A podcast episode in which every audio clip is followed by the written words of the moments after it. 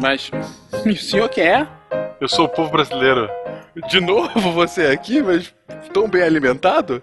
Ok, novamente, eu não sou o povo brasileiro, mas eu represento. Poderia novamente questionar a legitimidade da sua afirmação, mas eh, eu tô com pouco tempo. Me diz aí, rapaz, o que, que você deseja? O que, que deseja o povo brasileiro? Porra, um bocado de coisa. De novo, você tá, nunca tá satisfeito. Mas agora, o que, que o povo deseja dessa grande emissora de televisão? Mudou de emprego. É, achamos um absurdo não transmitir as Paralimpíadas da mesma forma que transmite as Olimpíadas. Ganhamos muito mais medalhas e temos muito mais exemplos de superação dos esportes paralímpicos. É, bom, veja bem, é que o público não quer bem ver. Será? Será que o público não procura assistir porque não está acostumado? Ou porque não tem uma opção? A gente vai cobrir o evento, a gente tem toda uma equipe de jornalistas. Uma equipe B. B. Aí é fácil. Cadê o time de comentaristas? Ok, ok, ok. A gente vai transmitir os jogos. Aí sim. E digo mais, vamos chamar o nosso time de elite dos esportes para cobrir esse maravilhoso evento. Aí sim. Inclusive, eu vou pedir nesse momento para cancelar as férias do Galvão Bueno. Não, aí não, pera. Não vamos exagerar. Eu morri de rir, achei muito engraçado.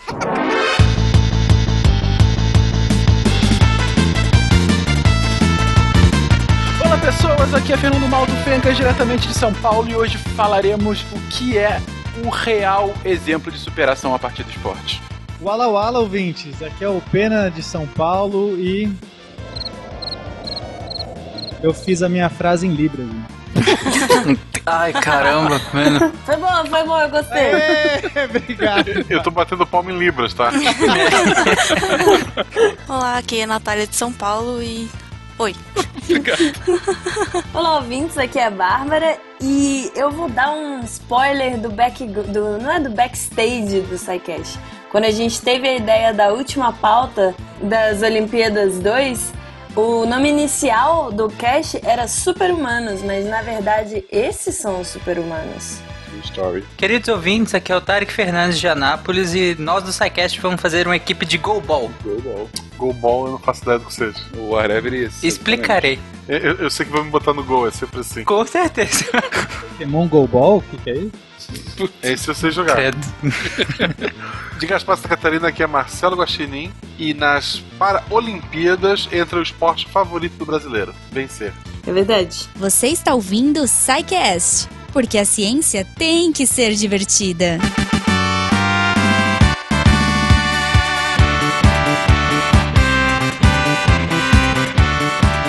Bem-vindos a mais uma sessão de recadilhos aqui do SciCast. Eu sou o Fencas. E eu sou a Jujuba.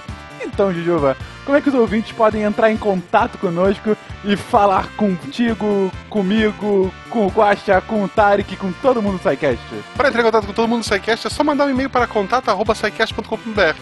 Mas a gente sempre lembra que a melhor forma de enviar a sua sugestão, de enviar aquele toque, abrir o seu coração é a partir do menu de contatos lá no site e ainda que se você quiser de fato interagir e continuar a discutir o post, a discutir o que está acontecendo, vai lá e comente no site. Usa lá o discos e fala o que está achando do post, abra uma nova linha de discussão, enfim, se divirta, não é isso, Juba? Sim, os comentários são só amor. Você tem que deixar amor lá nos comentários. Que eu, Fencas, o Guacha e o Tarek estamos sempre respondendo, além do pessoal da, do SciCast, né? O William tá lá postando meme, tá o Rigoli, o pessoal tá on fire. É Sempre, sempre, sempre. E lembrando ainda que o Monsters of Science continua fazendo seu sucesso agora com Sim! o nosso querido Einstein. Já falado há uns três semanas mais ou menos. Muita gente já comprando, as pessoas já estão começando a receber as suas camisetas. Já tem a sua, Juba? Já, já encomendei minha P, deve estar chegando semana. Deve estar lindíssima, Gominha. É. E ainda um último agradecimento aos nossos queridos patronos que mantêm o nosso site, que mantêm o nosso trabalho, que mantêm a gente funcionando, não é isso, Gominha? Isso, um beijo do coração pra todo mundo que é patrono do SciCast, que ajuda esse projeto a sair toda semana, faz a ciência ser. é, chegar nas casas de todo mundo do Brasil. É isso. Então vamos logo pro episódio sem mais É, delongas. é, Fencas, Fencas, agora a gente vai para Olimpíadas. Começa. Começa agora.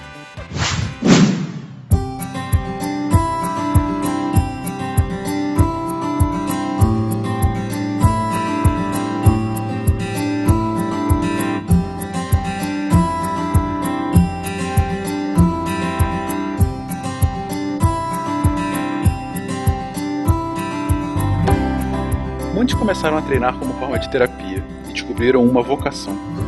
Alguns já eram atletas e tiveram de mudar de categoria por conta de um acidente, mostrando que o parecia impossível era só uma questão de adaptação. Conquistaram seu espaço nos esportes de alta performance. Para, suas condições não permitem. Para, não vá em frente.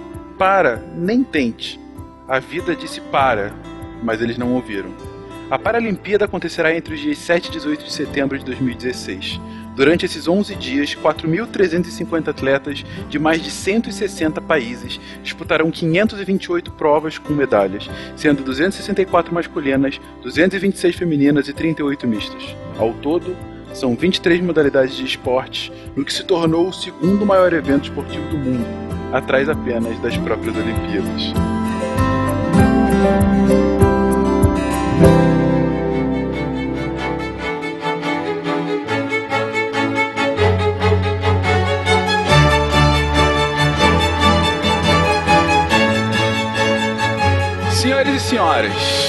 A gente já fez dois casts super recentes sobre Olimpíadas. Um que a gente falou mais sobre geopolítica e política da Olimpíada, outro que a gente falou mais sobre os atletas, alta performance e, e o futuro da, das Olimpíadas.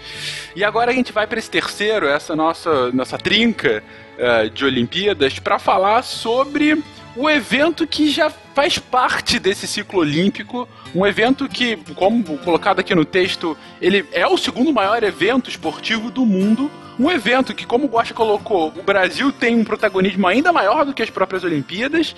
E um evento que, acima de tudo, ao meu ver, ele ilustra perfeitamente o espírito olímpico no que tange a inclusão de outros que, de outra forma, não poderiam estar presentes nessa festa.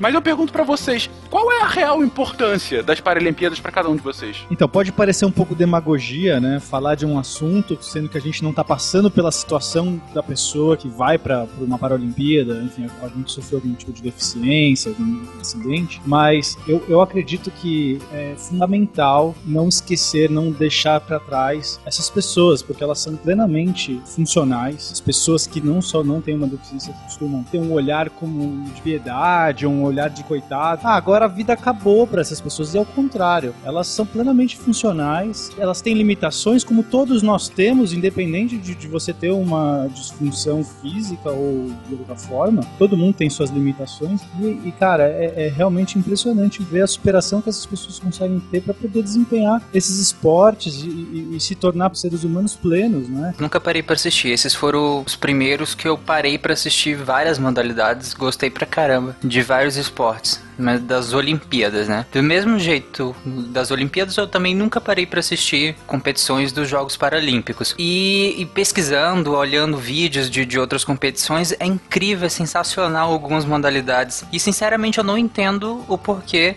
de geralmente para os Jogos Paralímpicos os ingressos não são tão vendidos quanto os de- das Olimpíadas. Muito próximo dos Jogos ainda tem muitos ingressos, a procura é muito pouca. Eu já ouvi em, outro, em alguns podcasts o pessoal falar ah, o brasileiro é, é preconceituoso. Eu não acho que seja por, por causa disso, eu acredito que seja por desconhecimento. Acho que é justamente por isso que a gente está fazendo esse SciCast, né? É, para levar justamente informação sobre isso, porque eu acredito que é o principal motivo pelo qual as pessoas não assistem tantos Jogos Paralímpicos. É, para mim é desconhecimento total. E como o Pena falou, essa visão, que acho que uma das piores visões para se ter de qualquer pessoa é piedade. Essa piedade, sabe, que, as- que algumas pessoas olham para quem tem algum tipo de deficiência.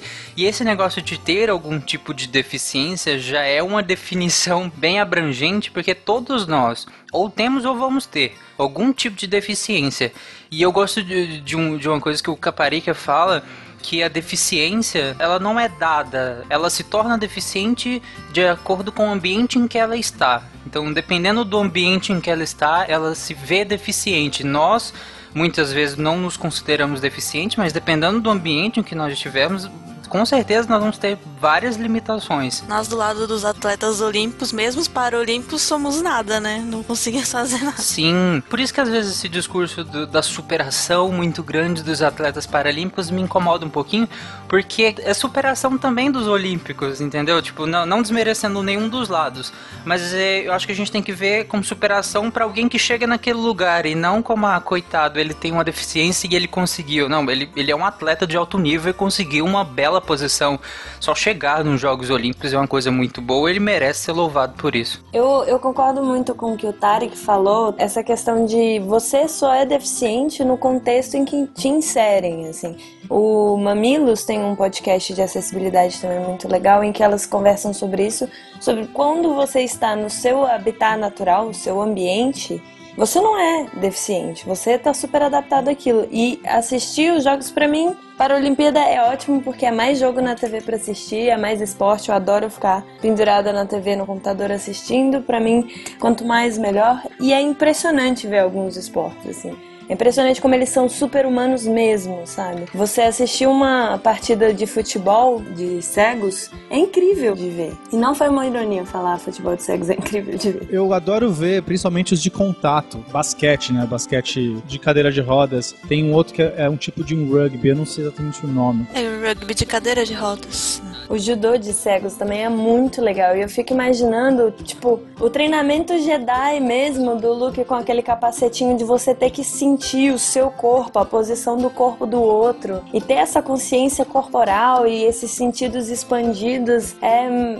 muito demolidor. É muito superpoder. E assim, o que eu realmente acredito é que as pessoas elas não acompanham tanto, como o Tarek falou, por desconhecimento. Porque se você gosta de ver uma boa partida de um esporte convencional, onde você vê disputa, você tem emoção, você vê as pessoas se doando ao máximo para conseguir a vitória, não tem nenhuma diferença porque tudo isso tá no esporte paralímpico, sabe? E é como a Bárbara falou, talvez o, o que vai mais saltar os olhos é assim, nossa, como eu sou um idiota que esses caras são super humanos, porque o que eles fazem é ainda muitas vezes parece mais difícil do que os esportes convencionais. Tipo, o cara não tá vendo a bola e consegue driblar e fazer gol. Isso é realmente incrível. Não, o mais impressionante é a quantidade de passe de bola altamente preciso que eles fazem. Gente, é incrível. E o goleiro, né? O goleiro vai na bola, a bola voando e. Mas o goleiro vê, né? É, mas o que é também mais incrível, o goleiro enxerga, os caras tiram o goleiro e fazem gol.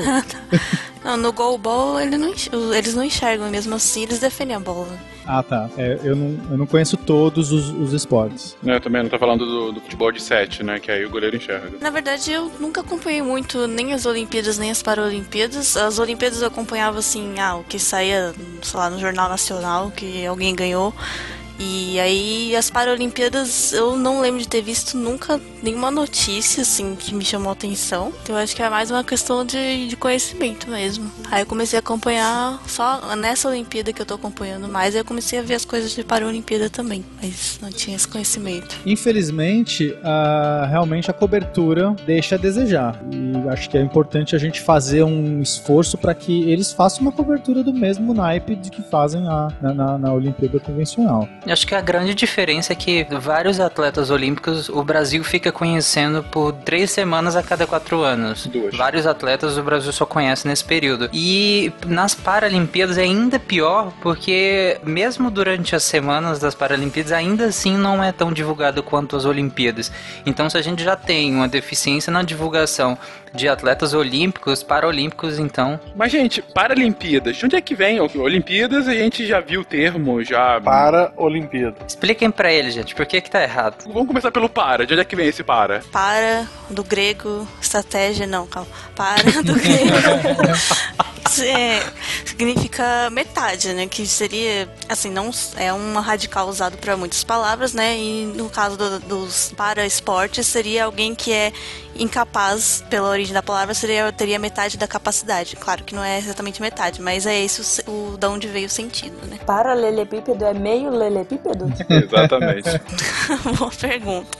Claro, claro. Desculpa. Mas por que essa mudança, que é recente, né? De Paralimpíadas para Paralimpíadas? É, eles mudaram desde a última Paralimpíada, né, de Londres, porque os outros países falantes de português já usam o termo Paralimpíadas, sempre usaram, que vem do inglês, que usam Paralympics. Então resolveram é, adequar o, o que a gente fala no Brasil com os outros países de língua portuguesa. Eu, eu discordo, e tem um texto até muito bom do, do senhor Cardoso falando sobre isso, que ele faz uma pesquisa com esse termo sendo usado antes de 1990 por Moçambique, por vários países de língua portuguesa, incluindo o Brasil. A teoria que ele levanta é que simplesmente a, o COI não gosta que tu use Olimpíada para qualquer coisa que não seja Olimpíada, e eles estão. Eles que começaram com essa história de tirar o nome olímpico ou Olimpíada de qualquer coisa. Polêmico. É. É, sim. Não, mas peraí, eles tiraram o O do Paralimpíadas por questões comerciais, no caso. E aí justificaram com adequação aos países lusófonos. Isso, mas assim, se tu for pesquisar, ele encontrou, por exemplo, Cardoso botou aqui, Portaria do Estudo Português de Desporto e Juventude, ou seja, em Portugal mesmo, usando o termo paralímpico. Ele achou busca em Moçambique, usando o termo paralímpico. Então essa história de que os outros países já não usavam é bobagem. Eles foram pedindo pra trocar um por um de todos os países que falam português. Chegou por último no Brasil, que é o mais treteiro, e falou: Ah, gente, todo mundo tá usando. Vocês estão demodê. Pode ser uma teoria da conspiração? Pode, mas é legal. Mas é legal, é uma boa teoria da Tá, conspiração. a gente vai adotar alguma, alguma escolha aqui? Pois ou- é, agora eu tô, tô conflituosa. Ah, a gente adota o oficial, né? É, Paralimpíadas. o oficial é Paralimpíadas, exatamente. Eu sei que o Marcelo vai continuar chamando de Paralimpíada, mas de Pô. qualquer forma.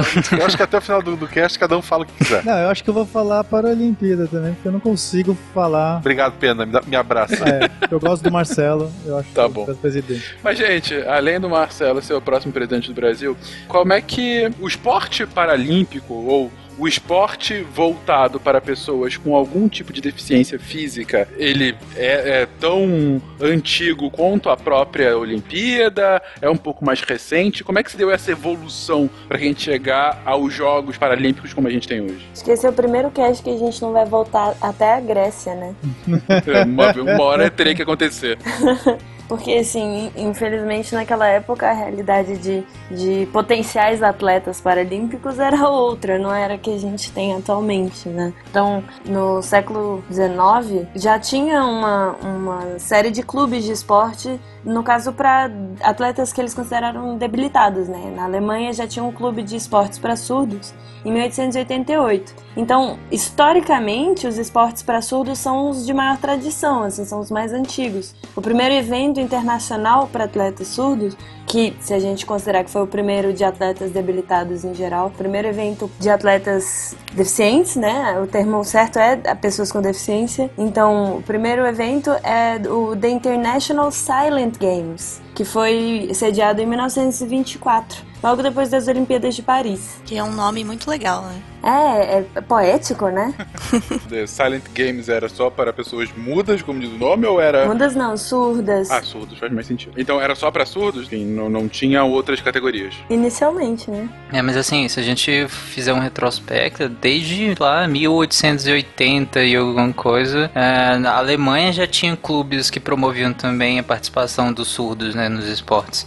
Então já era uma coisa que vinha de muito tempo. Acho que a coisa só foi, foi se oficializando, né, no caso. Mas em 1911 eles fizeram uma competição nos Estados Unidos que chamaram popularmente de Olimpíadas dos Aleijados, The Crippled Olympics, que era principalmente com pessoas com lesões e amputações que queriam praticar algum tipo de demonstração que naquela época o esporte não era tão competitivo, mas era mais uma demonstração de força, capacidade, né, de superioridade e tal. E você vê que o politicamente correto era um negócio que passava ao largo, né? Né? Essa discussão sobre termos, definições, como a gente vai chamar e tal, é uma coisa um pouco complicada e sensível, principalmente para quem não é sensível ao meio, assim. Então, a gente mesmo tá sujeito nesse podcast de falar alguma bobagem, é, chamar por alguma algum termo indevido e tal. A gente até deu uma olhada, assim, o termo que foi definido pelo governo federal é pessoas com deficiência. Elas devem ser tratadas como pessoas com deficiência. Então a gente segue isso. Mas em adianto, se a gente falar alguma bobagem, desculpa. É aquele famoso desculpa qualquer coisa. É, eu já peço desculpas que certamente eu vou incorrer aí em erros. É, não é por maldade, é por ignorância, talvez. Exatamente. Mesmo antes de 1911, em 1904, aí sim, nas Olimpíadas Olimpíadas convencionais, é, houve um competidor deficiente chamado George Iser, que ele não tinha uma perna, tinha uma prótese de madeira. É, ele competiu em ginástica, ganhou três ouros, duas pratas e um bronze, competindo com atletas regulares, atletas convencionais. E ele competiu no salto no cavalo. Eu não sei se já chamava salto no cavalo, mas é aquele. que na época era praticamente o pula-cela. Era, é, hoje é salto sobre a mesa, né? Tinha, tinha cabecinha do cavalo, inclusive. Ele não fez o que os atletas de hoje fazem, né? Mas mesmo na época ele ganhou dos outros atletas. Competiu no salto cavalo, subida de corda, que é aquele. Você abraça uma corda e vai subindo. E naquelas barras paralelas que são iguais às que a gente tem hoje em dia na ginástica, mas é claro que os exercícios eram bem mais é, simples, né? Bom, então a gente tá aqui contextualizando uma pré para a participação olímpica, né? Mas quando de fato a gente tem um movimento paralímpico? Quando que ele se institucionaliza e ganha força para virar o evento? Depois da Segunda Guerra Mundial, talvez até relacionado a, a, motivos muito tristes da Segunda Guerra, a prática passou a ser mais comum em outros países, principalmente por causa da reabilitação dos veteranos que sofreram alguma lesão durante a guerra. Então, Obviamente, depois da guerra você tem um número muito maior de pessoas lesionadas que não querem ficar ociosas, que querem continuar né, se exercitando. É porque são militares, né? Acostumados a treinamento pesado. Então. Em 1944, a pedido do governo britânico, o médico Ludwig Gutmann abriu um centro para lesões espinhais na Grã-Bretanha e com o tempo o esporte passou, que era parte da reabilitação, deixou de ser recreativo apenas, né, e passou a ser competitivo também. Então, antes da guerra, não tinha uma preocupação, um grande esforço para reabilitar os deficientes físicos ou fazer qualquer tipo de tratamento. E aí o Gutmann desenvolveu uma filosofia nova de tratamento que unia trabalho e esporte esporte. Então ele trabalhava com modalidades basquete, tiro com arco, dardos e melhorando a qualidade de vida dessas pessoas. Ou seja, acabava sendo uma espécie de terapia mais levada num nível competitivo. É, chegou um momento, acho que eles já estavam tão competitivos entre eles que, né, expandiu, saiu do, desse centro. Se você coloca o jogo no meio, né, no começo era recreativo, era um, era um jogo, é, a pessoa ela se sente mais motivada, é óbvio. A gente vê aí tantos tipos de gamificação para que as pessoas se tornem mais incentivadas e tudo mais. Só que aí essas pessoas começaram a praticar como um jogo, o cara originalmente não pensou como uma forma competitiva. Elas se, se tornaram competitivas e falaram assim: nossa, eu quero competir. Eu começaram a entender aquilo como um esporte, né? O esporte como, como ele é mesmo, que é um evento de competição. E, e aí essa transição foi natural. Na verdade, acho que a transição é ainda maior é de você não ter uma preocupação com reabilitação dessas pessoas, para você ter a preocupação para ser uma reabilitação funcional e competitiva posteriormente. Então, é um caminho muito, muito comprido, bacana. Assim. E se você for pensar, estão gamificando tanta coisa que o que eu falei de brincadeira do Pokémon Go, no final das contas, é uma forma de você fazer exercício, né? Levantar e caminhar na praça. Exato. É só não atravessar a rua sem, sem olhar, né? para, os sem olhar para os lados. Com todo mundo dirigindo a 20 por hora, tá diminuindo o acidente pra caramba. é interessante que, se a gente olha o tempo, eu acho que parte muito da lógica dos militares também. Eles eram militares, eles tinham treinamento pesado, são competitivos por natureza. E o, o centro que o, o médico o Goodman abre, que é o Stoke Meadowville Hospital, ele é em 1944. Em 48, na, na abertura dos Jogos Olímpicos de Londres, ele já tem uma, uma delegação de, de, de pessoas para competir com cadeira de rodas, quase como um experimental, né? Então ele já, já coloca essas pessoas já em, em 48, mesmo que a primeira Paralimpíada de verdade só lá em Roma em 1960. 80.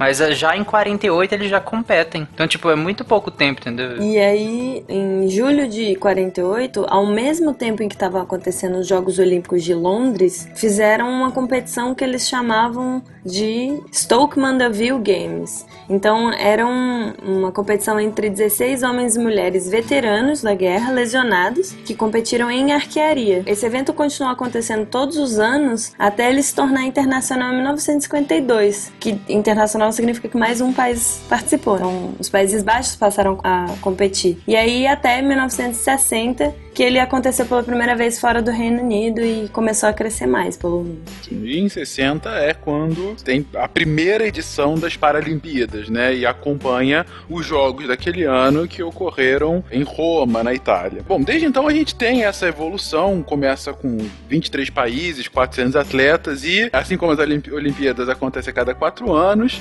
próximo aos Jogos Olímpicos, e aqui no Rio vai acontecer agora, próximo ao lançamento desse cast. Só um dado, as Paralimpíadas começam em 1960, mas o- a participação do Brasil só começa lá em 1972, é. Primeira participação brasileira em Paralimpíadas.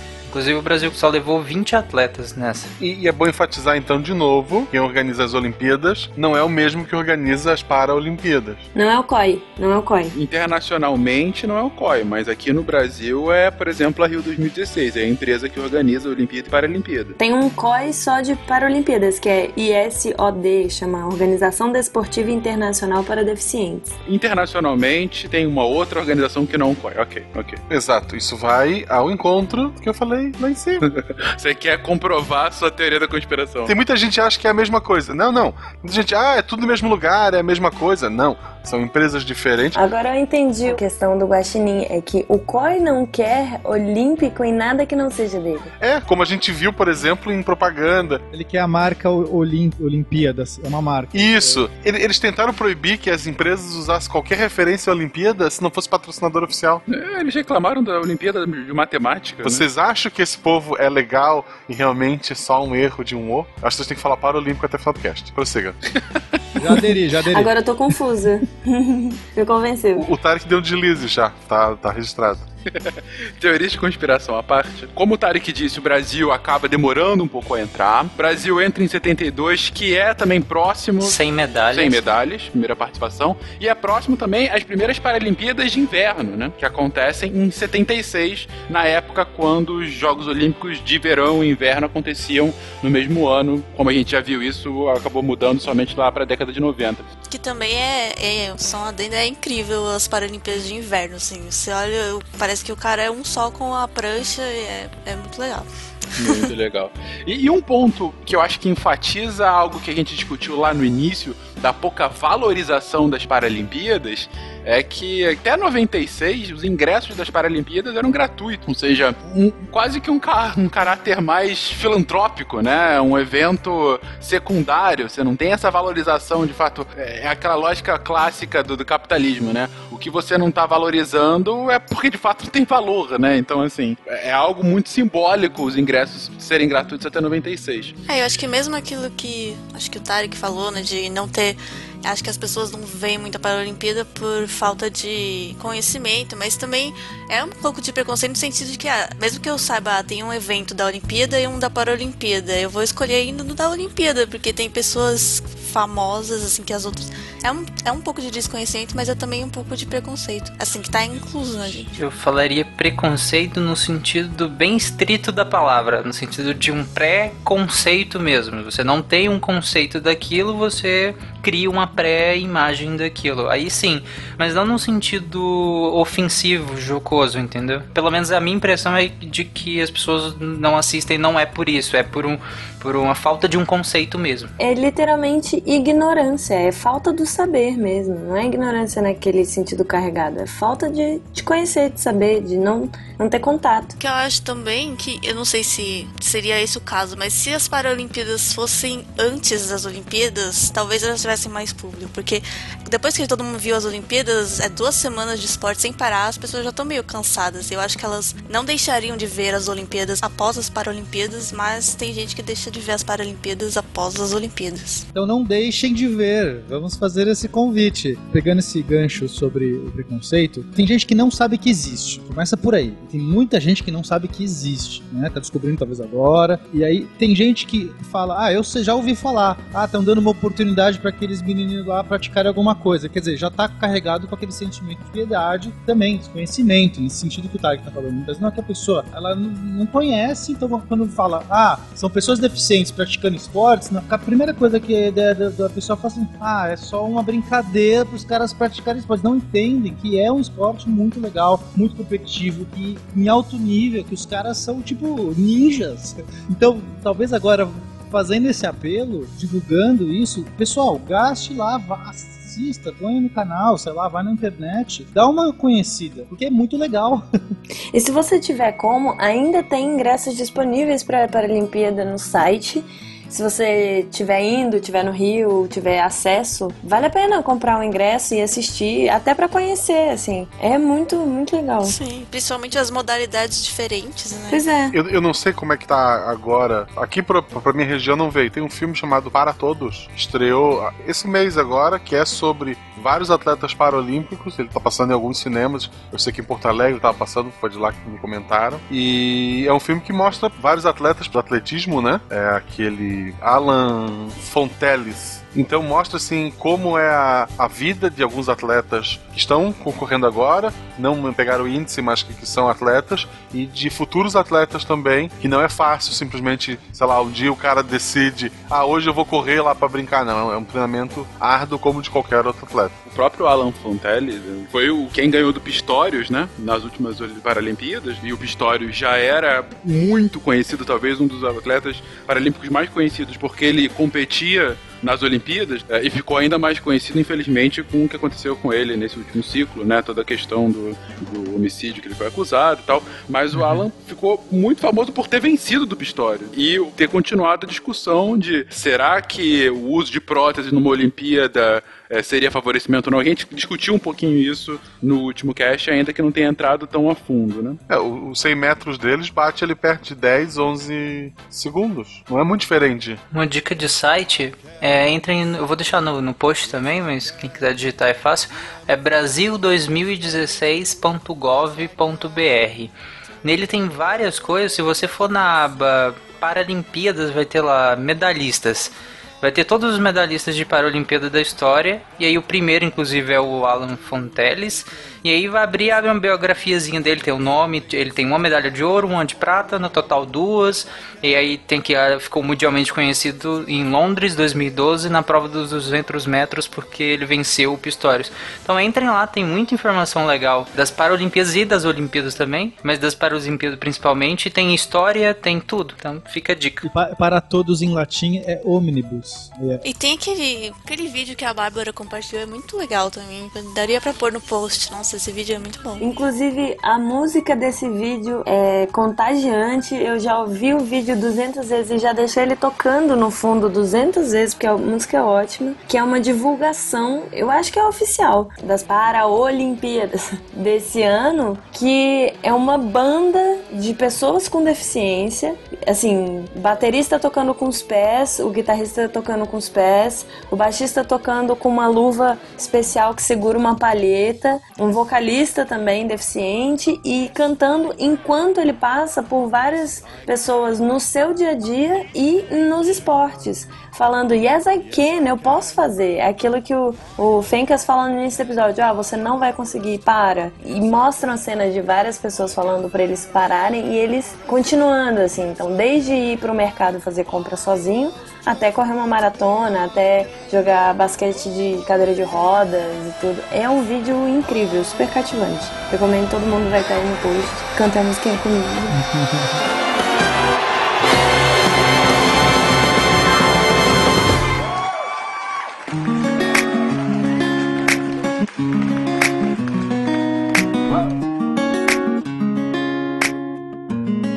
Mas, gente, quais são as modalidades, enfim, hoje das Paralimpíadas que esses atletas incríveis competem? É, são várias modalidades, né? mais de 20 modalidades, e a maioria são paralelas das modalidades existentes, principalmente no atletismo, né, das Olimpíadas. Só que, assim, cada modalidade tem muito mais categorias do que nas Olimpíadas, porque eles são divididos em categorias de acordo com a limitação que a deficiência dele impõe para fazer aquele esporte específico, né? Aquela modalidade. Isso é preciso para que os atletas tenham uma certa igualdade na hora de competir, um nivelamento. É que além das modalidades adaptadas, né, análogas às que tem na, na Olimpíada, tem também os esportes exclusivos. Por exemplo, Por exemplo, a bocha é exclusivo, goalball e o futebol de 5, que são exclusivos da Paralimpíada. Bosch e Golbol, vá lá. Mas futebol de 5 é uma adaptação, né? Mas é porque ele parece mais o futsal do que o futebol. Ah, pelas dimensões do campo, né? Né? É. Que não é olímpico, mas é uma adaptação de um outro esporte, de qualquer forma. Pra quem não, não, não sabe o que é goalball, é muito legal. O Tarek tá dando, tá dando pulinhos pra falar. Gente, é a primeira vez que eu vejo o Tarek alegre, por favor, faz silêncio. É muito divertido goalball, sério.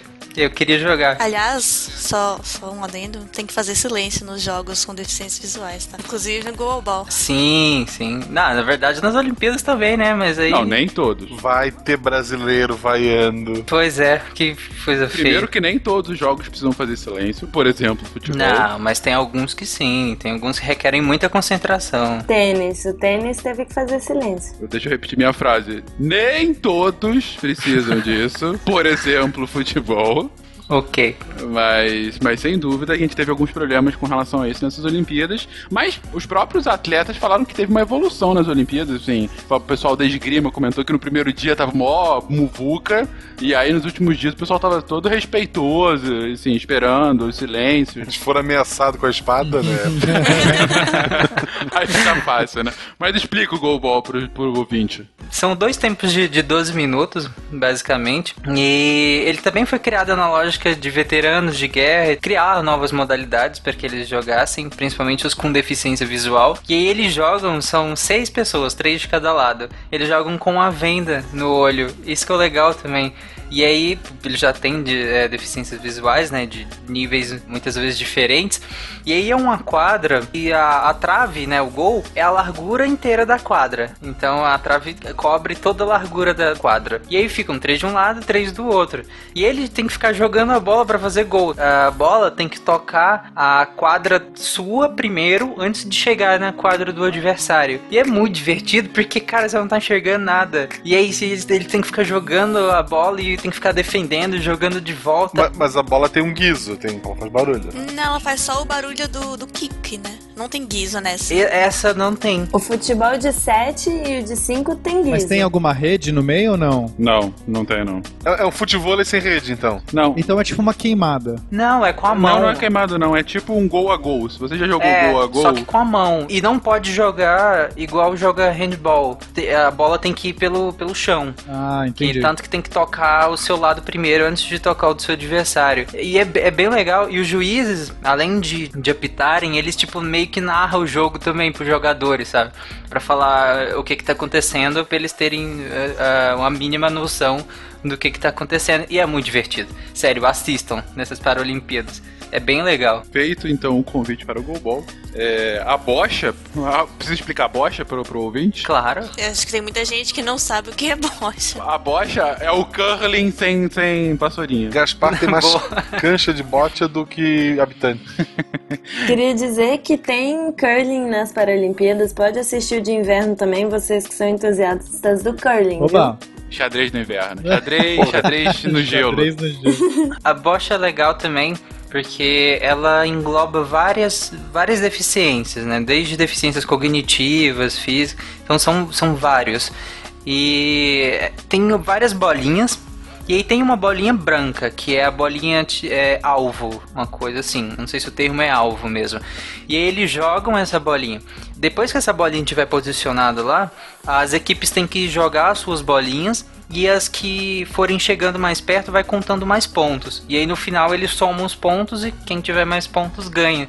O interessante desse esporte é a abrangência dele, das deficiências, sabe? É muito abrangente as deficiências. Tipo, praticamente todos jogam. A, bo- a bola alvo chama bolim. Inclusive os atletas mais comprometidos, assim, que não conseguem mover, só, mo- só movem a cabeça praticamente, eles usam uma rampinha pra soltar a bola e vão indicando pra serem posicionados conforme eles desejam. Fica um familiar geralmente com eles, posicionando a bolinha. E aí alguns têm uma estrutura que eles prendem é, na cabeça e eles orientam a pessoa para tipo posicionar a bolinha e eles seguram a bolinha com esse instrumento e soltam ela é, na altura que eles quiserem. É, possivelmente, dos esportes que eu tô vendo aqui, esse é o mais simples, né? É o que exige. Mas ecumênico. Exatamente, porque assim, é o que exige menor complexidade de movimento, de ação. Ele demanda menor recurso, mas acertar a bolinha na, na, na velocidade e ângulo que você quer, essa mistura de de sinuca com tiro ao alvo não é fácil, não. Ah, extremamente difícil. Extremamente difícil, exatamente. É, tem que ter estratégia, Em né? momento algum, é, é, deixando o esporte simples, eu digo,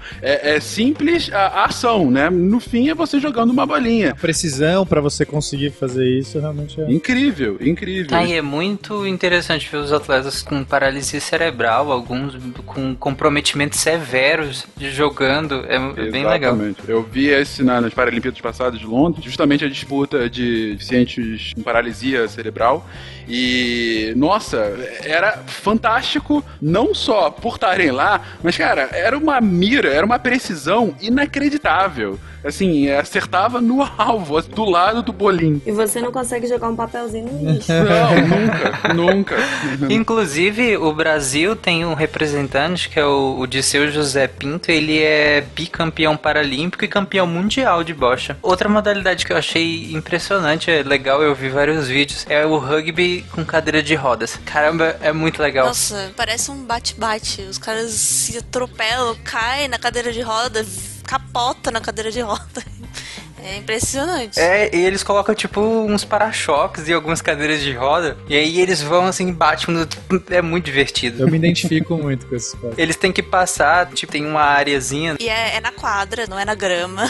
é tipo na quadra de basquete. esporte que pessoalmente gosto muito de acompanhar é o vôlei sentado. Porque eu acho é, é, fantástico a flexibilidade. A regra é como o vôlei, né? Uma rede, dois times, o objetivo é que você jogue a bola para quicar na quadra do adversário. Só que com a regra que você sempre tem que ter alguma parte das nádegas ou do ombro no chão. Não, é, é alguma parte da região entre as nádegas e os ombros. É do tronco, né? Do tronco, do tronco no É, chão. isso também é pra nivelar, porque assim, muitas vezes tem atletas, na maioria dos- das modalidades, os atletas não são exatamente iguais, né? Tem deficiências em níveis um pouquinho diferentes, e aí pra nivelar eles têm essas regras. E é interessante que do vôlei, de 1980 até os anos 2000, só homens participavam do vôlei sentado. Só após lá nas Olimpíadas de Atenas 2004 que, que tem as primeiras mulheres que participam. E o Brasil só entra na competição feminina a partir de 2012. Então é bem recente. É, não foi no vôlei sentado que teve uma polêmica de um atleta brasileiro que não era deficiente que estava jogando? Ou não, perdão, ele tinha uma deficiência muito leve. Porque assim, aqueles níveis de deficiência, né? E ele tinha uma. Não chegava a ser uma paralisia das pernas, mas era um comprometimento. Se eu não me engano, era um. Era um Não era uma doença degenerativa e ele progressivamente foi perdendo, mas ele ainda tinha? Eu acho que não. Ele era jogador de vôlei de praia. E aí, por conta do trauma do jogo, ele foi perdendo mobilidade e tudo mais. E, e aí não conseguiu continuar como jogador de praia. E aí, pra continuar jogando, ele foi pro vôlei sentado. No vôlei sentado, você tem umas regras que o time é composto por diferentes categorias de deficiência. Então, ah, não me perguntem exatamente quantos de qual. Mas aí você tem, ah, sei lá, dois mais severos, dois mais brandos e tudo mais. É, Essa classificação dele era mais complexa porque a dele era mais brando, só que ficavam acusando de que não, na verdade ele não tinha essa deficiência, entendeu? Mas houve uma certa polêmica quanto a isso ano passado, ano retrasado. É, nessa polêmica tem a, a da equipe espanhola de basquete. Nas Olimpíadas de 2000, em Sydney, o time de basquete da Espanha, que era com deficiências cognitivas, né? Então, se você olhar, talvez você não perceba que tem deficiências de algum basquete normal, assim, né? De pé e tal, mas era de deficiências intelectuais. E o time da Espanha ganhou, levou o ouro e acusaram que os atletas da Espanha não tinham deficiência alguma, eram atletas de basquete convencional e fingiram nos papéis, né, ter deficiência mental, porque naquela época os testes ainda eram meio é muito difícil, é subjetivo testar isso. Era um teste simples de QI, o atleta tinha que ter menos de 70, eu acho, para participar. E aí a federação da Espanha que mandou esses atletas não fez esses testes. E eles acabaram depois tendo que devolver a medalha e tal, mas foi bem vergonhoso, né? Foi um, um caso bem polêmico. Eu considero casos que tu tem que devolver a medalha vergonhoso. É, depois, na verdade, dessa polêmica, eles reformularam os testes. Inclusive, teve uma pesquisadora, acho que do Canadá, que reformulou esse teste para testar a inteligência esportiva do atleta, não em QI como a gente normalmente testa. né? É um grande desafio é, dar chances iguais, equilibrar as deficiências, porque realmente cada um tem um, um grau específico de deficiência. né? Então, por exemplo, no futebol de cegos, todos usam Então, mesmo que você tenha uma deficiência visual parcial, você equilibra. Deixa eu só fazer uma correção, Pana. Eu também falei futebol de cegos lá mais cedo e eu fiquei pensando depois, na verdade, é futebol de deficientes visuais, porque você pode ter exatamente atletas de baixa visão, que aí não é cegos. E aí, pra nivelar, eles usam a venda, como você tava falando, e eu interrompi. É, acaba sendo cego, mas podem participar atletas de diferentes é, deficiências visuais. Então seria futebol cego, mas não de cego. Bom, gente, desculpa, eu já fiz o disclaimer, eu peço perdão, eu não sei o termo correto. Hoje a gente chama de futebol de 7, que é o nome oficial, né? Ou de 5, ou de 7. Ou de 5. Isso acontece na maioria, se não quase todas as modalidades das Paralimpíadas, né? De ter atletas com deficiências, às vezes ligeiramente diferentes, você nem percebe, às vezes muito diferentes. Você vê uma pessoa sem uma perna e uma pessoa sem um braço competindo na mesma, às vezes na natação. E às vezes nem é por conta da categoria, mas por conta de que essa pessoa estava numa outra categoria, mas só tinha ela ou não tinha quórum suficiente para ter uma competição e ela passa para a categoria mais próxima. Então acaba gerando uma, um desnível aí mesmo e é o que dá para fazer. E isso você pode levar até para as próprias Olimpíadas, assim, mesmo os atletas convencionais não são todos iguais, assim, o tamanho, você vê, tem diferença de altura, que inclusive é uma das das coisas medidas nas Paralimpíadas para algumas categorias. Senão o Phelps ia ter uma categoria só pra ele, ele não ia poder competir com ninguém. Ele tá fora da razão áurea, tá todo esquisito, gente. É verdade. o Phelps está na categoria errada, é isso. Nisso que a Natália falou de equiparar, que todas as modalidades paralímpicas sempre tentam, né, essa questão de tentar equiparar os atletas. Eu acho legal no, no ciclismo, por exemplo, que tem vários tipos da própria bicicleta. Tem aquela bicicleta que tem os dois lugares que são para atletas com, com deficiência visual, e aí vai um guia na frente e o atleta de fato vai atrás, pedalando. Tem a outra bicicleta que é aquela com as mãos, né, que é a handbike, que ela é impulsionada pelas mãos, que já é para atletas paraplégicos ou amputados, né, que ele pedala, pedala, ele mão dala. Mão dala. que pedala é pé, sei lá, ele mão dala. Olha só, se jogar a bola no handball chute, pedala com a mão e pedala. Tá, tá bom então. Ele pedala com as mãos. Então. E aí tem, tem também o triciclo, né? Para atletas que têm uma, alguma deficiência que interfira na questão do equilíbrio. E tem aquelas duas rodas atrás para dar mais estabilidade. E também tem a, a, as bicicletas, que são as bicicletas convencionais, mas adaptadas. Então, às vezes, ele tem uma deficiência não tão comprometedora. Então, ele só adapta aquela bicicleta que é a bicicleta convencional. Também tem isso. Então, eu acho legal o ciclismo, ele adapta bem essa questão. Tá vendo, Fencas? Não é vergonha nenhuma andar na bicicleta com rodinha. É, cara, eu sei. Eu não consigo andar É nenhuma. vergonha se você não tiver nenhum, uh, nenhum comprometimento, né? Tem uma modalidade que eu acho chatinha, é só pra não, não ficar falando que todas as modalidades são legais. Não, é porque você tinha que achar alguma coisa muito ruim. Pô, depois eu vou falar, nossa, essa modalidade é legal, aquela é muito legal e tal. Você tava muito felizinho pra ser verdade. Aí, mas uma que eu acho chatinha é a esgrima em cadeira de rodas. Ah, eu acho legal. Eu acho tão legal quanto a esgrima convencional. Ah, achei meio chata. É, eles ficam parados, né? Então, é, tipo, uma meio de frente com o outro e não é muito legal, não. Acho meio chato. Voltando ao que você falou da bicicleta guiada, né? Eu acho bem legal essa parte dos guias, principalmente nas provas de atletismo, que você vê lá os atletas com deficiência visual que correm junto com outro cara, né? Você pensa, é, esse cara tem que ser tão rápido quanto ele, mas não só isso, ele tem um trabalho muito, muito forte. O guia tem que acompanhar o atleta, então ele tem que imitar todos os movimentos do atleta, mover as mãos e os pés exatamente ao mesmo tempo para conseguir acompanhar 100%, sabe? É, e eles são amarrados por uma cordinha nos dedos, assim, então eles têm que estar com o braço exatamente na mesma posição. Assim. O guia ganha medalha também? Não. Pô, merece. Caraca. Não ganha. É, é tipo casamento, então. Nossa, Marcelo.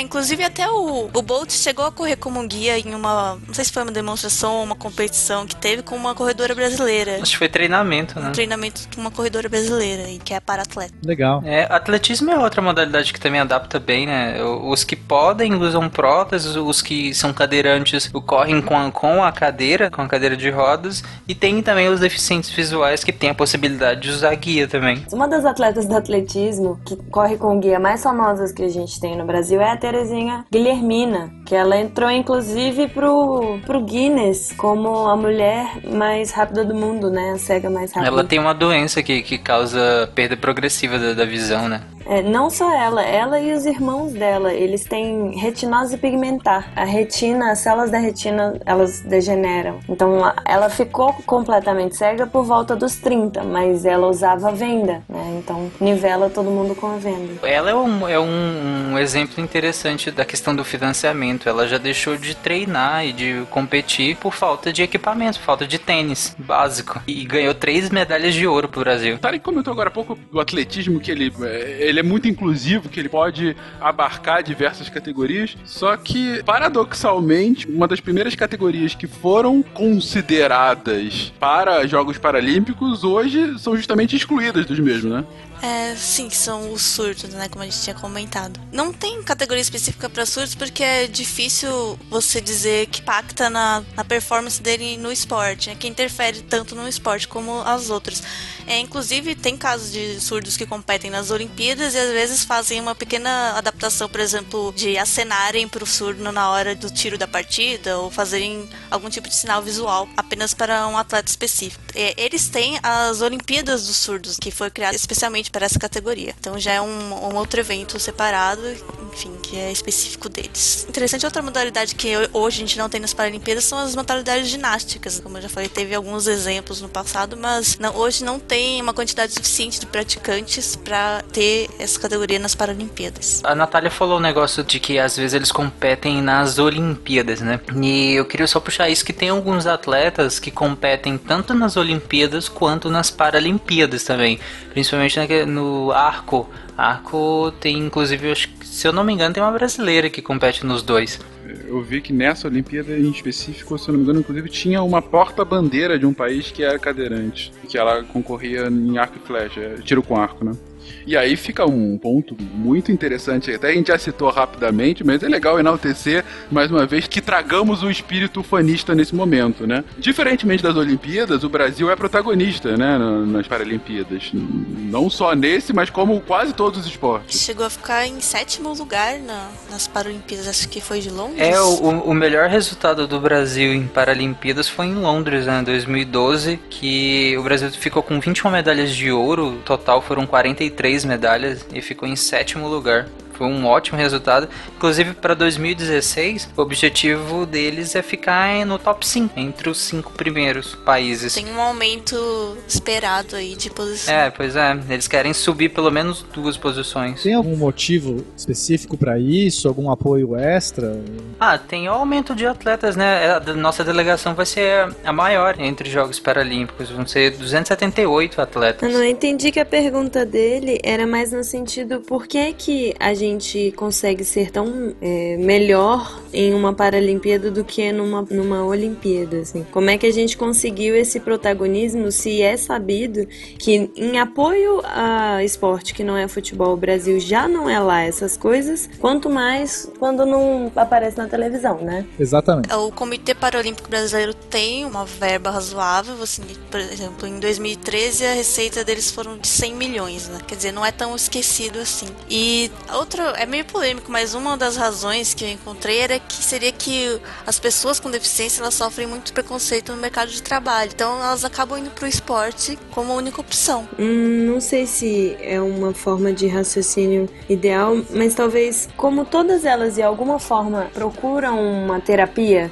seja física e tal, elas são expostas muito mais do que a média da população que vai fazer um esporte, né? Ah, talvez porque assim, no Brasil a população média não pratica esporte, no Brasil a população média não tem esse incentivo no esporte, mas a população deficiente tem, por causa da reabilitação. É, pela reabilitação, até para permitir uma qualidade de vida melhor, eles acabam tendo essa exposição a esportes, a terapias, digamos, alternativas por meio do esporte. Aí talvez essa teoria de que o mercado de trabalho seja muito restrito, você consegue uma oportunidade quando você tem êxito num, num esporte como esse e consegue criar uma carreira dentro do esporte, dentro do, de uma modalidade, assim, mas isso tudo suposição. O que eu tenho visto ultimamente, assim, ultimamente nos, nos 10 anos aí que eu dei aula, cada vez mais instituições não governamentais trabalhando com deficientes, não só no, no esporte, não, o esporte acaba sendo uma consequência, mas eu vejo é, a, a pessoa com deficiência cada vez mais inserida tanto em grupos para desenvolvimento, para cuidar das suas habilidades, né, para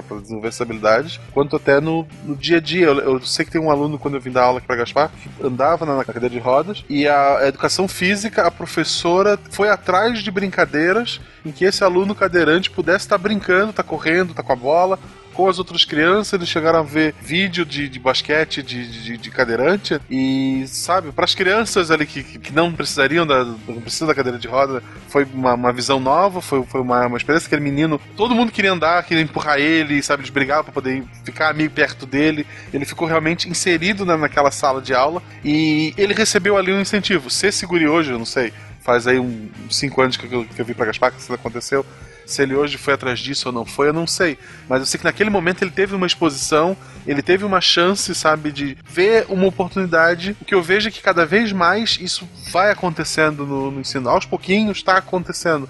Eu acho que o, que o Brasil ele tem muito disso. Tem várias associações para ajudar o, a criança, o jovem, né, com a deficiência dá para melhorar muito, assim, pra caramba. Mas eu vi evoluir, sabe? Do que eu comecei a dar aula para hoje, eu vi evoluir. Então vocês estão dizendo que se a gente tiver um programa de incentivo ao esporte, o Brasil pode ser uma potência nas Olimpíadas normais, convencionais, é isso? Certamente. Sim. Sempre pode. Poxa, caramba, nunca imaginei isso. Nunca poderia imaginar. Que coisa, né?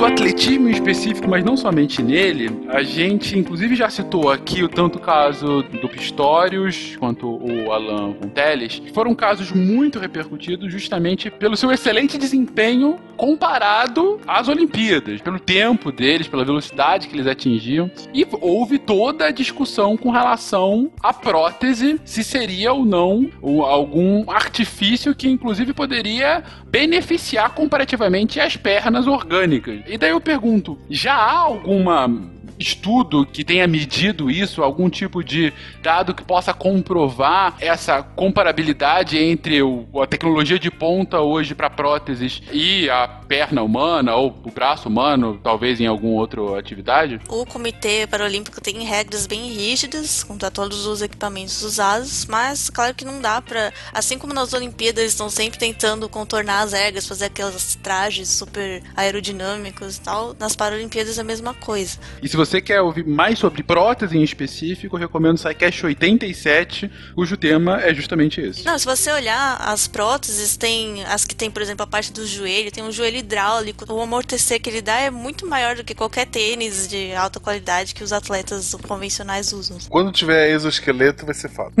Caraca, batalha de, de robô. exoesqueleto. É. Vai ser louquíssimo. O Pistorius, quando foi vencido pelo Alan Fonteles, ele reclamou, fez uma reclamação sobre as próteses dele, dizendo que talvez elas estivessem mais compridas do que era permitido, né? Mas depois foi rejeitado. Isso foi irônico, né? Porque quando ele começa a ganhar as primeiras provas, todo mundo falou a mesma coisa dele, né? Que a prótese beneficiava, ele inclusive teve que provar em tribunal e tudo que a prótese não beneficiava ele em, em, em detrimento dos outros, né? E ele vai e acusa o brasileiro da mesma coisa, sabe? Foi meio. É, Pistório, desculpa, mas o choro é livre.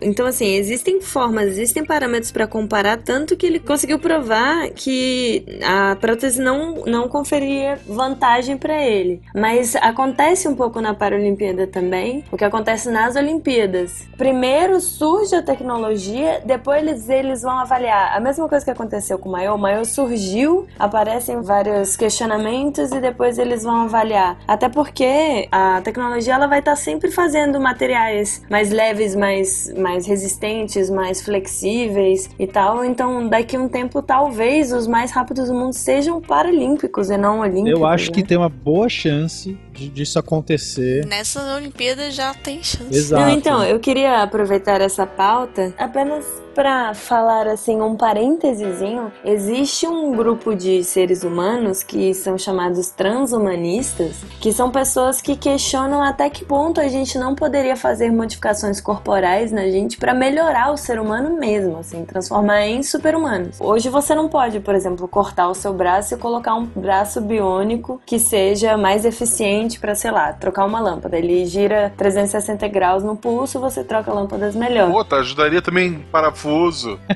Eu indico um Fronteiras da Ciência Transhumanismo. Esse mês, inclusive. Eu fico me questionando se assim, se até que ponto você hoje em dia a gente não tem um público muito grande para Paralimpíada, né? Não é tão divulgado. Mas e se for crescendo e tal e a Paralimpíada tem atletas tão incríveis que você não vai ter um boom de pessoas interessadas em transhumanismo? Pode evoluir pra uma Olimpíada de tecnologia, né?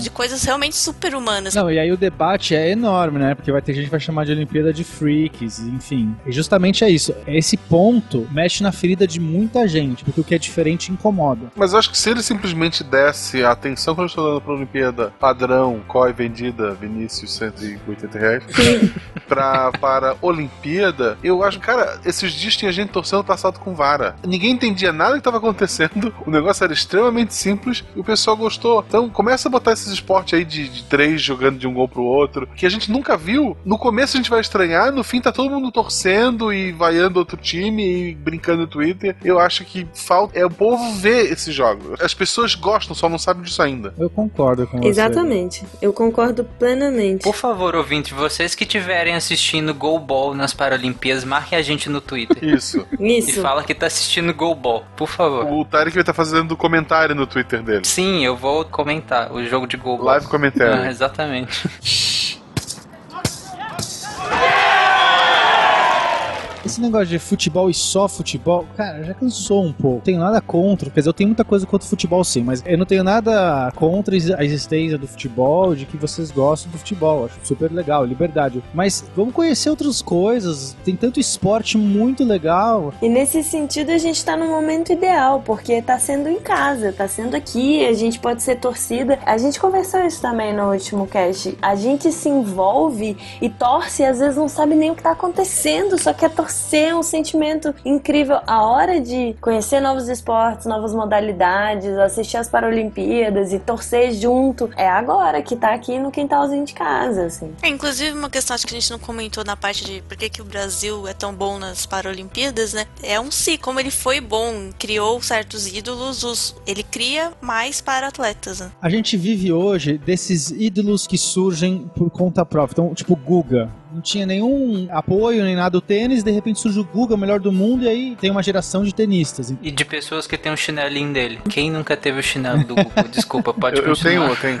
E, e, assim, a- então a gente vive desses ídolos que surgem por méritos. Por- provavelmente a Fabiana Moura incentivou talvez esses saltadores que estão vindo agora. Não sei, tá, gente? Mas é uma suposição, porque não sei se a idade é compatível e tudo mais. Mas, de qualquer jeito, a gente vive isso. Agora, pô, se a gente conseguisse ter mais incentivo, mais apoio, tanto da mídia, quanto do governo, quanto das escolas, etc., pô, nosso potencial é enorme esportivo, né? Esporte é vida. O esporte, sim, é um ótimo rumo para as pessoas trabalharem, enfim, sua cidadania, trabalharem é, é, competitividade, enfim. Eu não sei se isso vai ficar, mas essa discussão foi muito legal e eu só vou dar esse exemplo porque as Paralimpíadas não começaram ainda para dar um exemplo da medalhista paralímpica, mas o ouro da Rafaela Silva, ele foi muito usado com essa bandeira de falar, olha, olha essa menina, essa menina veio da cidade de Deus, essa menina passou por dificuldade, essa menina. Olha para o seu lado, você se reconhece na Rafaela Silva quando você está na comunidade. E quanto ela vai passar uma mensagem que qualquer um pode vencer e ser bem sucedido no esporte, né? É de que há uma opção, né? Muita gente pensa que não tem opção a não ser. Que não é para ele ou ela esse tipo de coisa e tal.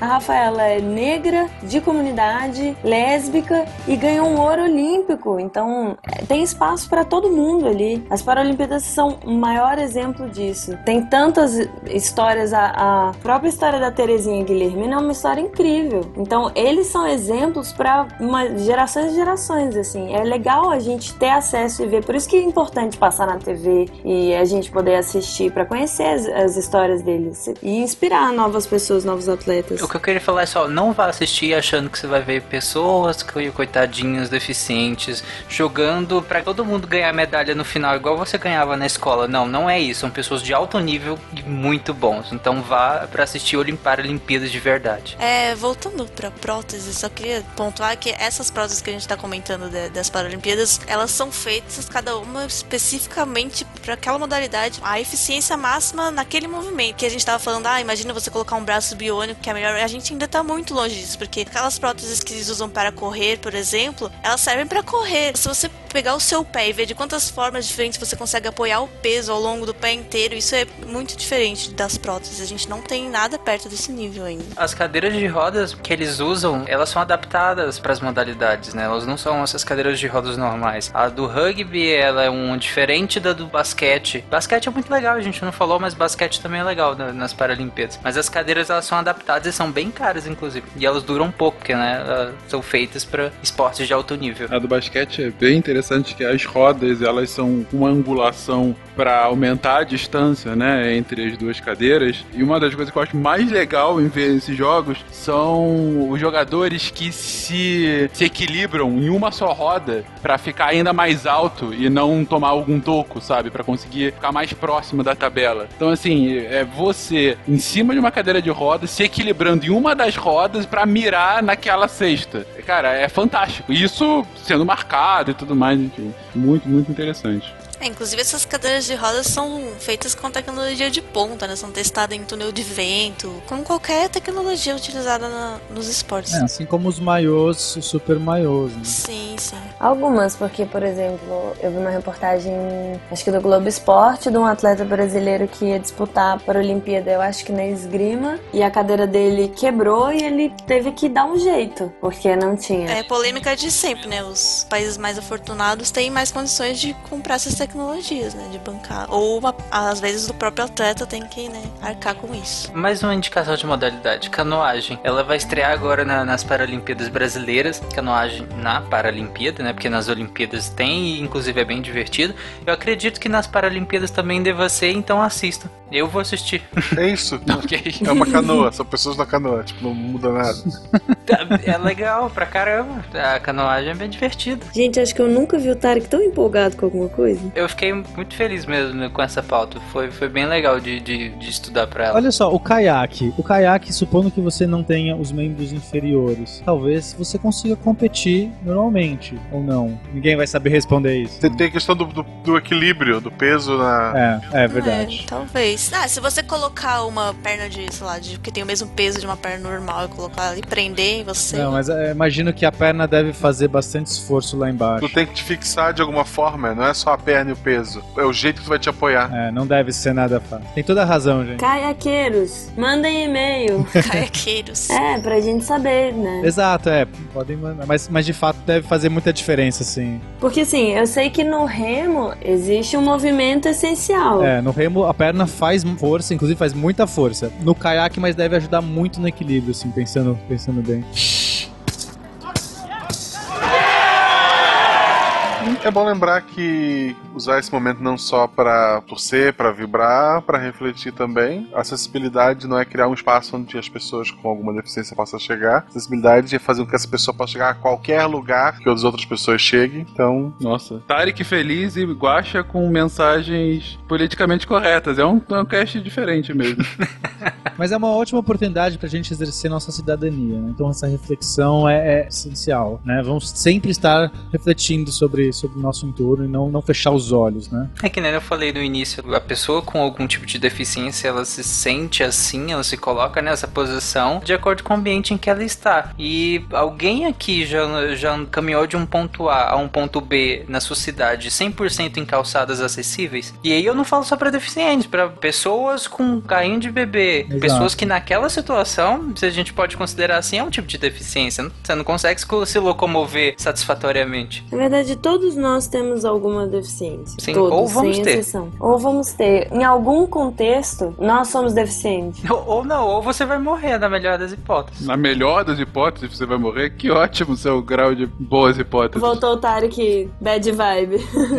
Não, é pra quem fala assim do deficiente num distanciamento, cara, ou você tem, ou você vai ter em breve, ou você vai morrer antes. Então, Não, mas é, é tudo uma questão de contexto também. Se acabar a energia da sua casa, tá breu, no meio da noite, tudo escuro, você ali tem uma deficiência. E aí a pessoa adaptada, o deficiente visual tá tudo ótimo. Então é tudo uma questão de, de contexto, né? O que a gente tem que fazer é diminuir esses, essas barreiras, essas diferenças e não é aumentar a acessibilidade, é diminuir o, cenário em que a pessoa seja discriminada. Isso me lembra, Bárbara, dos lugares para deficientes, né? Nas vagas de deficiente. E quanta gente que se diz, ah, mas é rapidinho aqui, não sei o que, vou parar e tal. Para você, tá economizando um, um tempo ali para você se deslocar, para você procurar uma vaga. Para um deficiente, ele não vai conseguir parar. Talvez você está limitando o acesso àquele lugar. Então pense antes de parar, porque, ah, é cinco minutos, mas pode ser os cinco minutos que vai fazer diferença para um deficiente, né? Não custa. Quando eu tava no segundo ano do ensino médio, um amigo meu, Chico, não sei que fim levou, espero que não esteja preso, faltando uma semana pras férias, ou próximo assim, das férias da metade do ano, ele caiu e engessou o braço esquerdo. A gente riu um monte dele, tá? Ele foi pras férias, a gente voltou de férias e ele tava com o braço direito engessado. E daí assim, pô, tu tá de sacanagem, tu errou o gesso hoje, né, pra enrolar a gente. Daí ele contou que não, que ele passou as férias inteiras com gesso. O último dia de férias, ele foi tirar, era num, num prédio comercial. Quando ele tava indo embora, o elevador desceu, o elevador parou um pouco mais baixo e ficou um degrau. E ele tropeçou. No que ele tropeçou, ele foi se segurar com a mão que passou 15 dias no gesso. A mão não teve força e ele caiu em cima do outro braço. Ele voltou e engessou outro braço.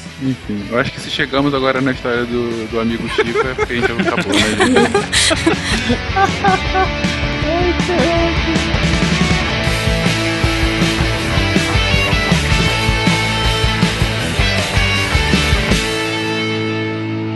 Coligação Sequest Missão de Alô para todos os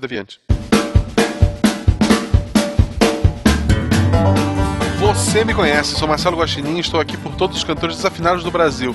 Por menos carros e mais unicórnios, vote 98007. Pela saúde! Pelas criancinhas! Por mais ciência! Meu nome é Fernando Malta! 98 419 98 419 Fernando Malta! para que o meteoro venha mais rapidamente, vote Tarek Fernandes 00666. Beterrabas hoje, beterrabas amanhã, beterrabas para sempre.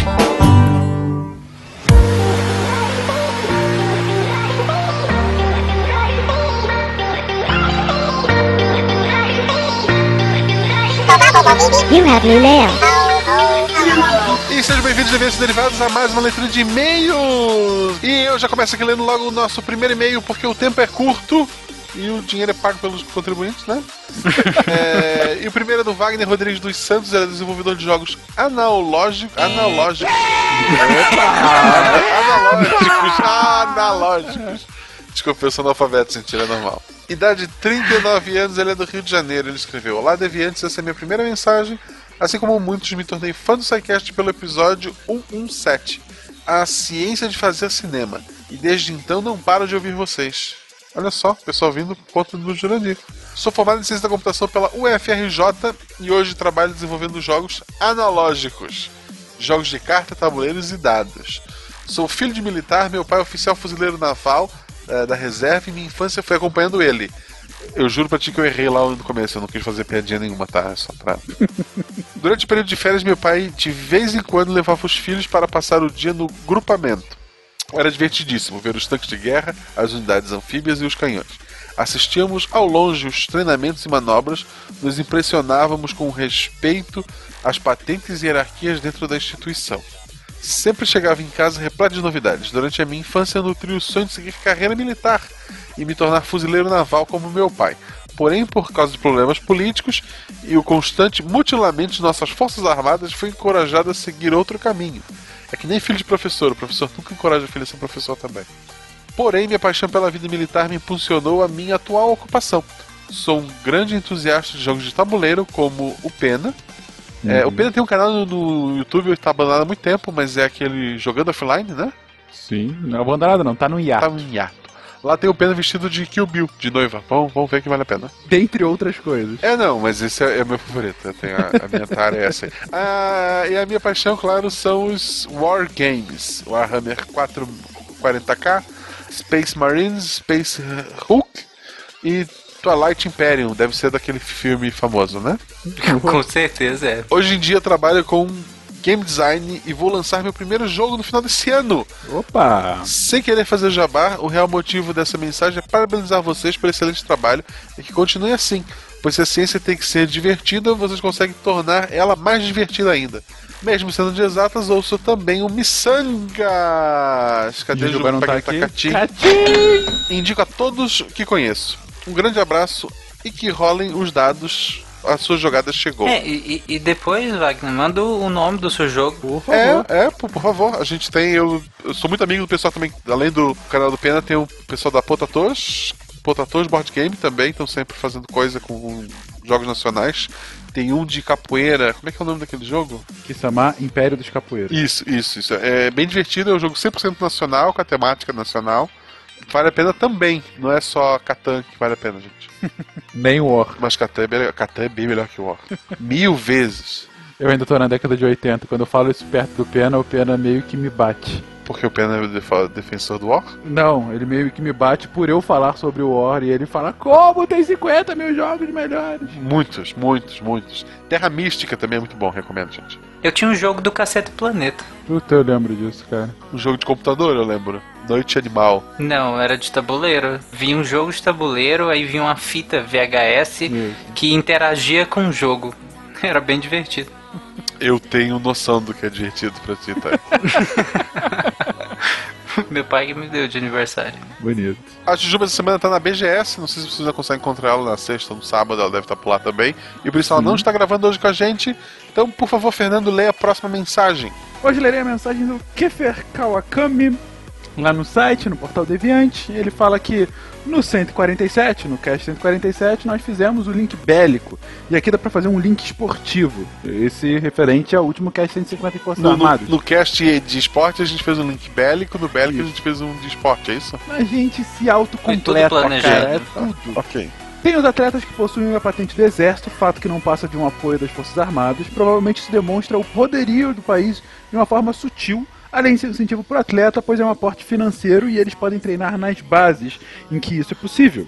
Pensando na China, a forma quase cruel que eles treinam seus atletas desde criança é que justamente demonstrar que são fortes em todos os aspectos, justificando a atleta que chorou ao ganhar prata. Novamente, agradeço pelo trabalho. Então, primeiro para comentar esse seu primeiro parágrafo, Kiffer, de fato tem um link muito grande aí, a gente até fala um pouquinho ao longo do episódio na questão do soft power. Lá no episódio de Olimpíadas a gente falou sobre soft power e como que ir bem nas Olimpíadas acaba dando mais status para diversas outras coisas na diplomacia.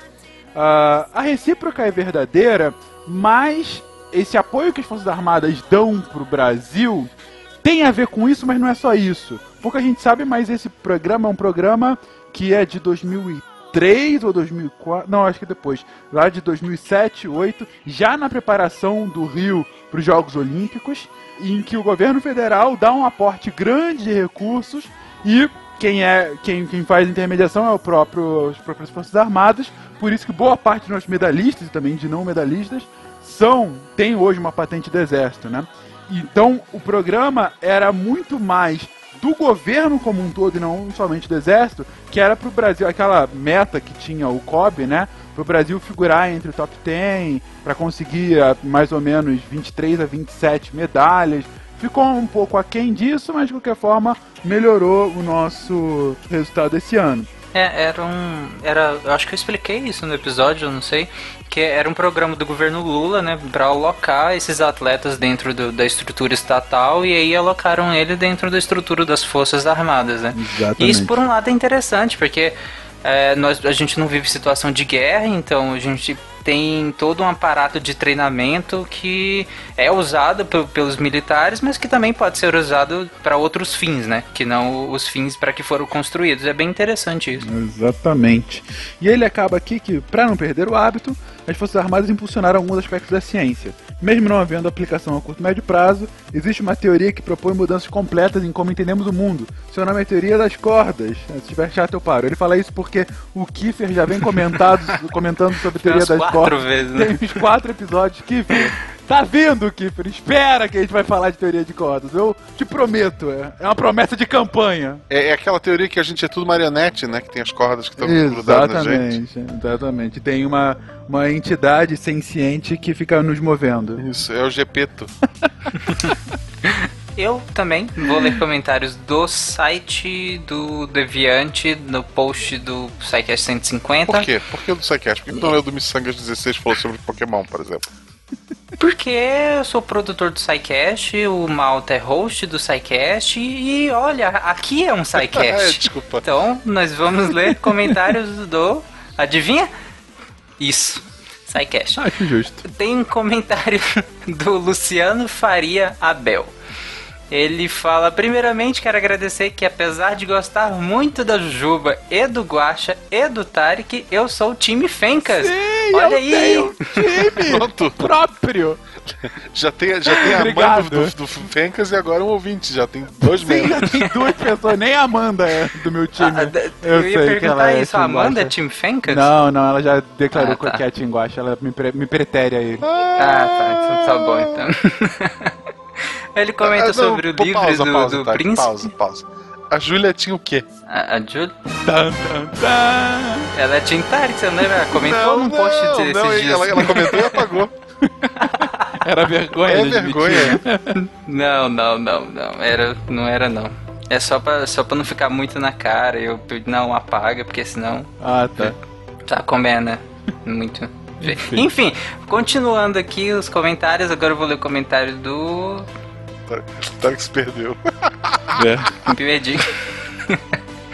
Eu vou ler um- uma parte do comentário da Calista Jubilee, Olha porque só, ela pode pedir música já. Toda semana o Tarek lê o comentário dela. É, ela já pode pedir música do SciCast, mas ela falou no PS2 dela, ela falou, Tarek, a fanpage da Sazon está cheia de receitas de beterraba. Obrigado pela dica, Alice, mas eu odeio Sazon, eu não uso nenhum tipo de tempero É industrializado. porque sazão é o amor, não é aquele que é o amor Exato, comida. também por isso. Tá explicado. É, eu não uso nenhum tipo de tempero industrializado na minha casa, então eu não uso Sazon e seus amiguinhos. Mas é, eu vou lá olhar e substituir por outras coisas, quem sabe. Continuando aqui, eu vou ler também o comentário do Victor Coelho também. Ele fala, abre aspas, a cena foi... Eu, com os olhos cheios de lágrimas com a leitura do trecho de Nada de Novo no front, então Marcelo começa a cantar. Fecha aspas. É, é tenso isso, né, Victor? É tipo isso, eu chego aqui pra gravar e tá o Marcelo nisso, nisso que você viu na leitura de e-mails. É, é exatamente isso que você sentiu. Tem aquela, você vem naquela carga né, que negativa, mas que num sentido conotativo positivo, por assim dizer. Não sei se deu pra entender. Já que positivo pra mim seria negativo, entendeu? O Silmar saiu e me deu a carta branca. No dia que ele voltar, a gente discute. Bom.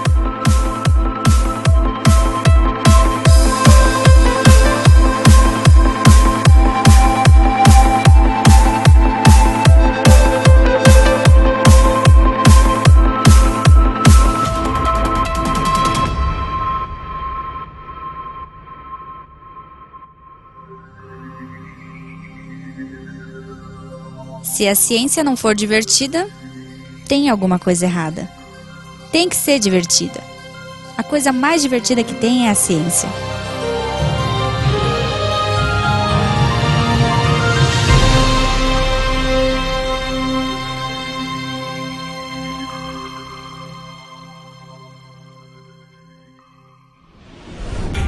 Este programa foi editado por Tapcast. Edições e Produções de Podcast.